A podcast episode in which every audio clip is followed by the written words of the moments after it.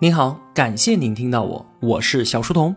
本节目由喜马拉雅和小书童频道微信公众号共同出品。在公众号里面回复“陪伴”，可以添加我的个人微信。我们正在解读《可能性的艺术》，作者刘瑜。通过音频旁边的连接，同学们可以直接进入小店购买到这本书。刘瑜老师的付费音频课程《比较政治学三十讲》也推荐给所有的同学们。今天这期节目啊，我们要来聊一聊政治转型这个话题啊，在今天说起来格外的沉重。为什么？因为同学们可能都听说过一个词，叫做民主衰退。最近几年，如果你关心国际新闻的话，常常都会看到这样的新闻标题：说民主正在全世界衰退，说民主正在崩溃的边缘，等等。同时啊，我们看到民粹主义正在西方国家崛起，看到了很多新兴民主国家的挣扎与冲突，而这些叠加在一起，就构成了民主衰退的现象。那什么是民粹主义呢？它可以翻译成大众主义或者是平民主义。它的特点就是极端的强调民众的意愿，理性缺位，蔑视精英，不惜突破政治原则，也要去迎合普通民众。大众的情绪可以直接左右国家的政策。它的好处呢，显而易见嘛，就是这样做能够获得最广大底层民众的支持。最具代表性的就是特朗普上台，为了民众的喝彩和选票，甚至不惜以国家的长远利益为代价。而大众的声音从来都是情绪的宣泄，是偏激的和非理性的。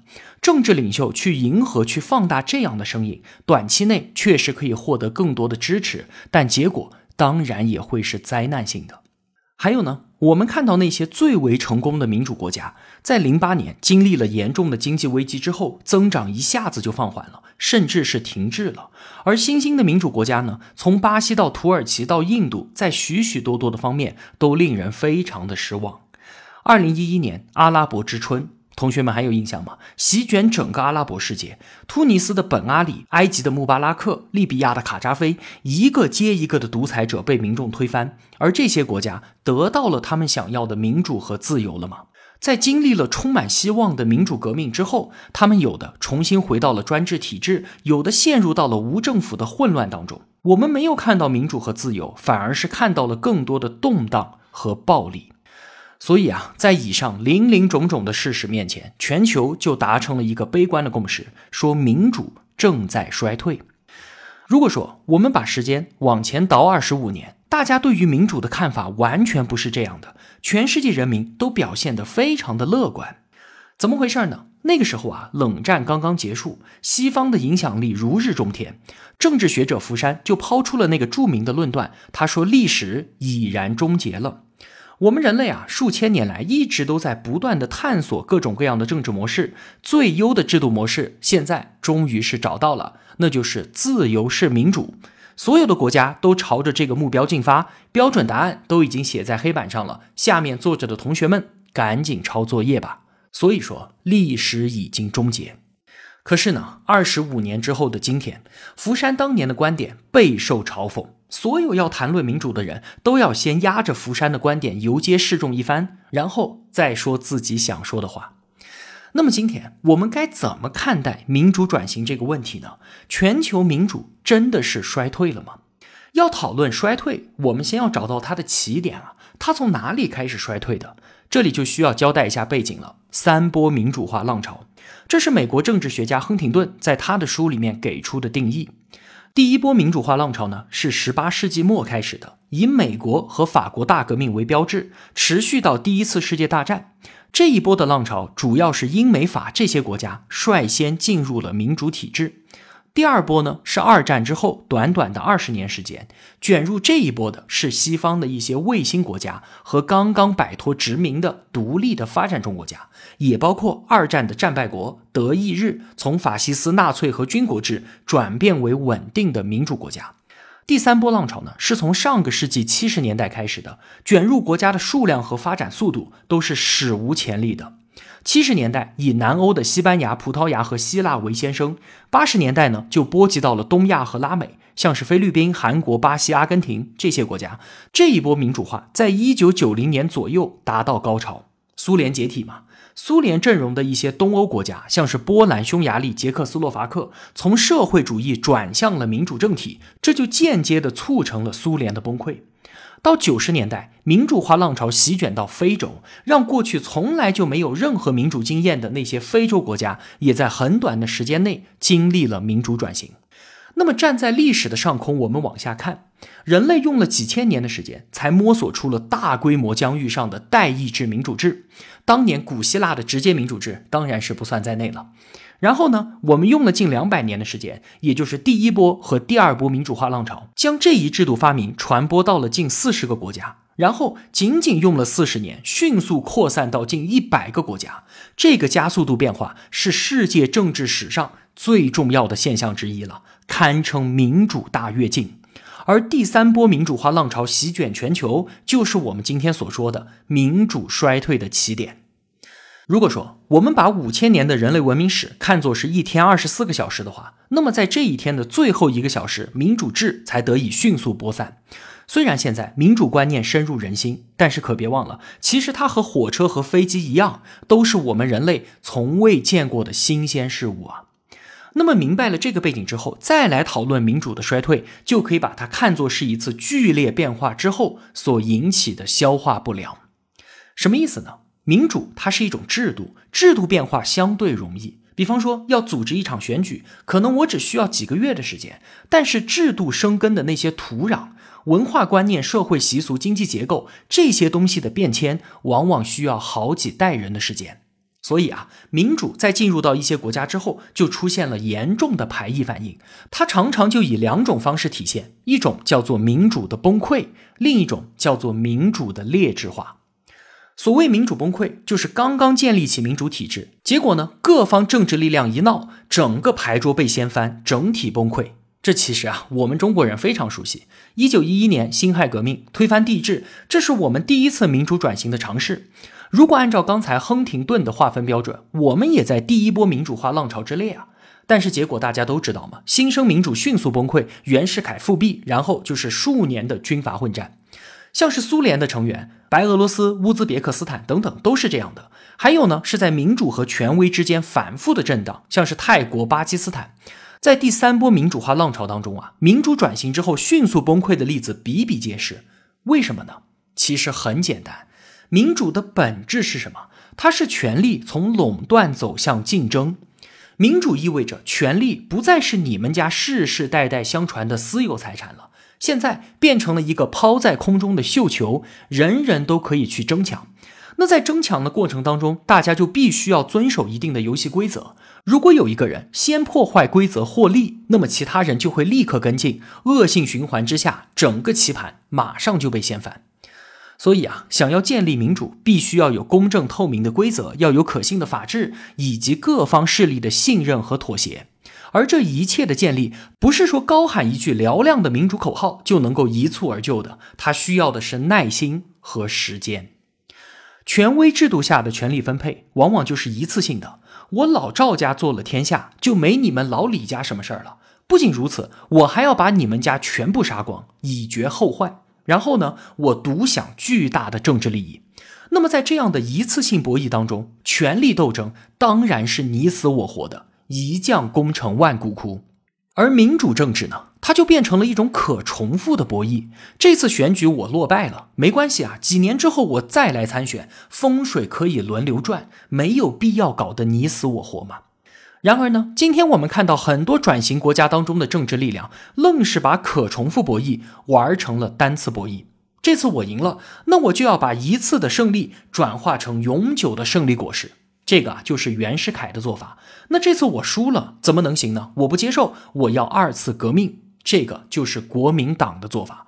很多国家的民主崩溃就有这样的逻辑，他们也有自己的袁世凯和国民党，最终呢也就走向了脱轨的辛亥革命。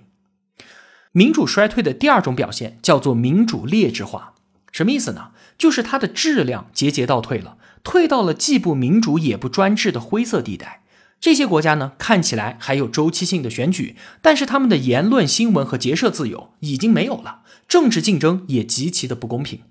从委内瑞拉到巴西，从匈牙利到菲律宾，这样的情况在新兴民主国家当中非常普遍。比方说土耳其，话说啊，在一九八三年之前，土耳其长期都在民主转型和军事政变当中打转，往往都是刚刚民主化建立没多久就被军事政变给打断了，然后呢再民主化再被打断，一直到一九八三年，土耳其终于打破了这个历史的怪圈，走向了民主稳固。到一九九七年的时候啊，发生了一场文质彬彬的政变，没有流血牺牲，没有街头对抗，没有暴力冲突，甚至议会都没有解散，只是总理被迫下台了。周围大家一看，哎呦，你土耳其好样的，民主前景如此之确定，以至于欧盟都准备接纳他了。可是啊，就在人们庆祝中东地区终于出现了一个相对稳固的民主政权的时候，土耳其的民主迅速衰退。零三年，人狠话又多的政治强人埃尔多安上台，为了巩固权力、打压反对派，他唤醒了伊斯兰保守势力，压制曾经只手遮天的军方力量。随后呢，又打压媒体和司法独立。一六年的时候，发生了一场未遂政变，埃尔多安就趁机展开了大规模的政治清洗，前前后后抓了十几万人。因为抓的人实在太多了，审判不过来，干脆一次拉几百个人开展集体审判，就像是开运动会一样。你想，这哪里还有现代民主国家的样子呢？虽然如此，与此同时，投票、表决、选举这些民主程序，它依然在发挥着作用。二零一九年，土耳其最大的城市伊斯坦布尔的市场竞选，反对党胜出就职。埃尔多安尽管恼怒不堪，但也无可奈何。所以呢，一正一反，我们看到土耳其的民主确实是劣质化了，但还没有完全的崩溃。虽然说我们看到了民主的崩溃和民主的劣质化普遍的发生，但是刘宇老师对于民主是不是真的在衰退，他却有自己的看法。他认为啊，怎么看待这个问题，很大程度上取决于我们用什么样的标尺去衡量它。如果说衡量的标尺是理想，那么民主转型当然应该是风平浪静的，四处莺歌燕舞。那么第三波民主化浪潮显然是一次巨大的失败。那如果我们衡量的标尺是真实的历史呢？记得上期节目我们强调的，一定不要遗忘历史这个重要的角度。我们回到历史里面去看一眼，不仅仅是现在的第三波浪潮，第一波、第二波也是一样的。民主转型在任何国家都伴随着混乱与冲突。要知道，这可是国家政权的根本变革啊！它意味着权力结构的重组。这种抢人饭碗、砸人饭桌的事情，怎么可能是一片祥和呢？今天的法国，它当然是一个发达的民主国家，而当年的法国大革命一点儿都不平静啊！断头台简直是大革命的图腾，当时的恐怖一提起来都叫人不寒而栗。那革命的结果是什么？是民主的崩溃，是王权的复辟。之后经历了多次革命和两次世界大战的动荡，一直要到一九五八年第五共和国建立，法国的民主转型才算是尘埃落定了。而这个时候，距离轰轰烈烈的大革命已经过去一百五十多年了。法国也绝对不是孤立，日本、德国的法西斯道路，美国的独立战争和南北内战，这些国家的历史都在告诉我们，民主转型从来都是艰难的。哪怕是和平典范英国的不流血的光荣革命，它为什么能做到不流血？恰恰是因为之前流了太多嘛。一六八九年，大家实在打不动了，所以坐下来共同接受了君主立宪。我们远远低估了民主转型的难度。二十多年前，大家认为只要把人丢到河里面，他就能够学会游泳啊。可事实却是，如果没有正确的泳姿和足够的体力，再碰到一点风浪的话，一个人被淹死的概率远远大于他学会游泳。我们根本就不应该吃惊于现代民主转型为何如此艰难，而是应该吃惊于竟然有这么多人觉得它不该如此艰难。历史其实已经告诉我们了，它从来就没有一帆风顺过，从来都是跌宕起伏的。另外啊，民主的衰退只是故事的一面，另一面是什么？是这一次民主化浪潮展现出了民主前所未有的坚韧。首先，这一次相对于历史来说都更加的平稳。刚才我们也说了嘛，法国大革命和法国大革命的疯狂相比，苏联这样一个庞然大物的解体几乎是悄无声息的。和日本历史上从民主化道路上脱轨到军国主义，东南亚地区八十年代的民主转型也算是和平的。相比于美国的独立战争和内战，巴西、智利、阿根廷这些拉美国家的转型也并没有引发战争啊。尽管我们还是看到了伊拉克、阿富汗的战火，但基本上也都是内战或者是区域性战争。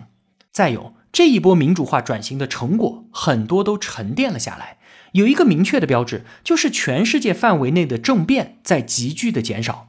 这说明了什么？说明越来越多的权力角逐者放弃了武装斗争，从而转向了政治战场。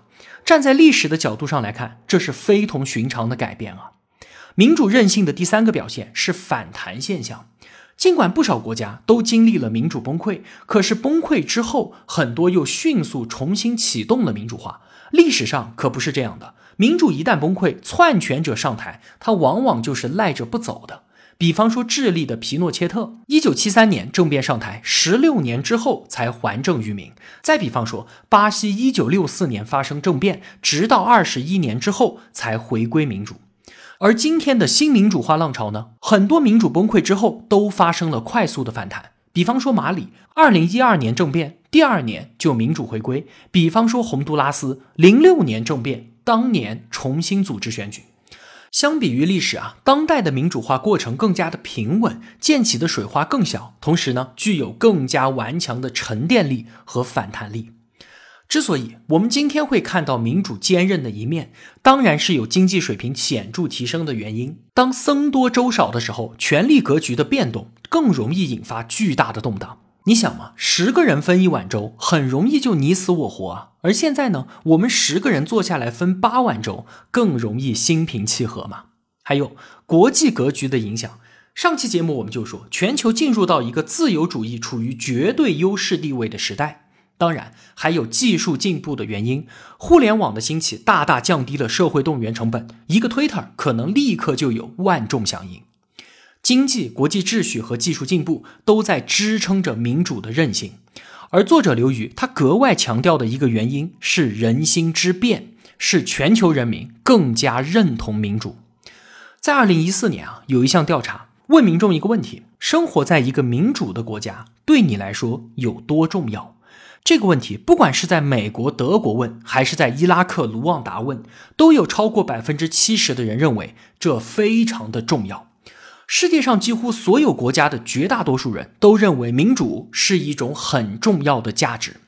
过去三百年，启蒙运动所创造的主权在民的观念，就像一匹高头大马，把世界从走了几千年的既有道路上给拽了出来，拽向另外一个方向。任何新的制度诞生，在启动的时候都是举步维艰的，所以第一波、第二波民主化浪潮它是缓慢的，是颠簸的。但是随着全球化的加速，随着观念的传播，马儿是越跑越快。人心之变是理解民主任性的钥匙。政体如果缺乏观念的支撑，就像是空中楼阁，摇摇欲坠。当年辛亥革命其实并没有支撑民主运行的文化土壤，上面尽管有孙中山、有宋教仁为民主拼命的斗争，而下面呢，全都是赵太爷，都是阿 Q 们的等级世界，所以辛亥革命脱轨成军阀混战，这一点儿都不奇怪。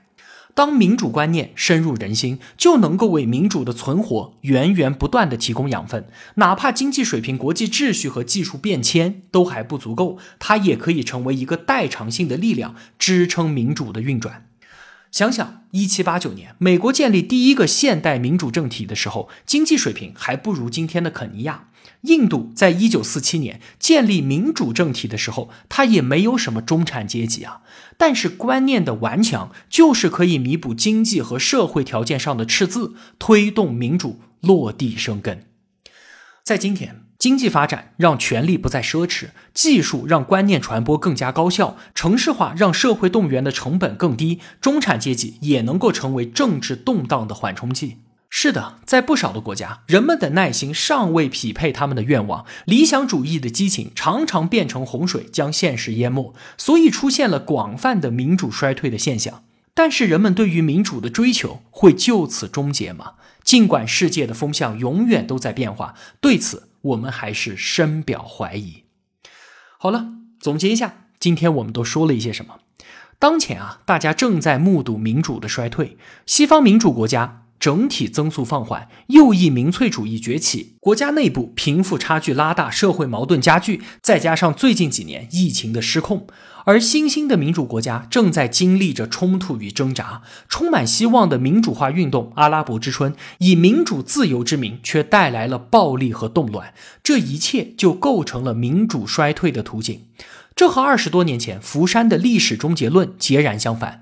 自由式民主当年被看作是人类政治文明的终极形态，尽管道路曲折，但是前途光明。而现在看来，道路确实曲折，前途也未必光明。要知道啊，大规模疆域上的代议制民主是最近两百多年才出现的新鲜事物啊！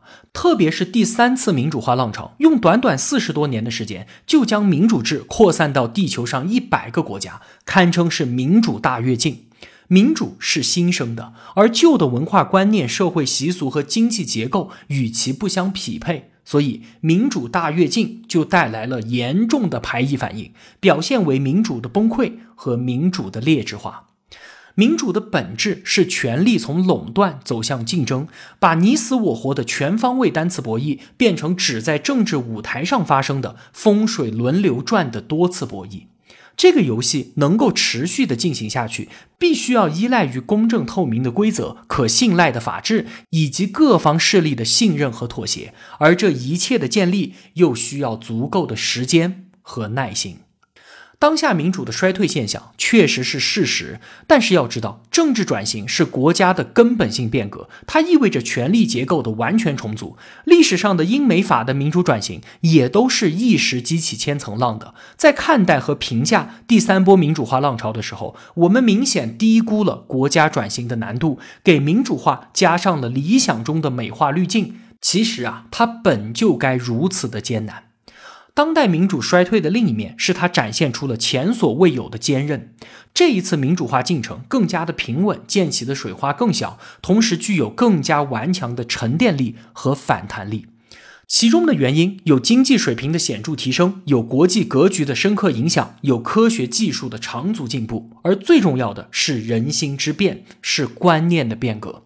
民主观念深入人心，成为全球民众共同追求的核心价值，这为民主制度的存续源源不断的提供养分。哪怕是经济水平、国际秩序和技术变迁还不足够，人心之变都可以成为一个代偿性的力量，支撑民主的运行。当今世界啊，不少国家的耐心尚未匹配他们的愿望，理想主义的激情也时常变成淹没现实的洪水。但是人们对于民主的追求与渴望绝对不会就此终结，无论是过去还是将来，我们都在前进的路上。好了。今天就说这么多了。之后的两期节目呢，我们一起去看一看法国、埃及、南非、印度等等这些国家的转型故事，看看从他们的挣扎与纠结当中能寻找到一些什么样的启示。如果我有帮助到您，也希望您愿意帮助我。我用跨越山海的一路相伴，希望得到您用金钱的称赞。我是小书童，我在小书童频道与您不见不散。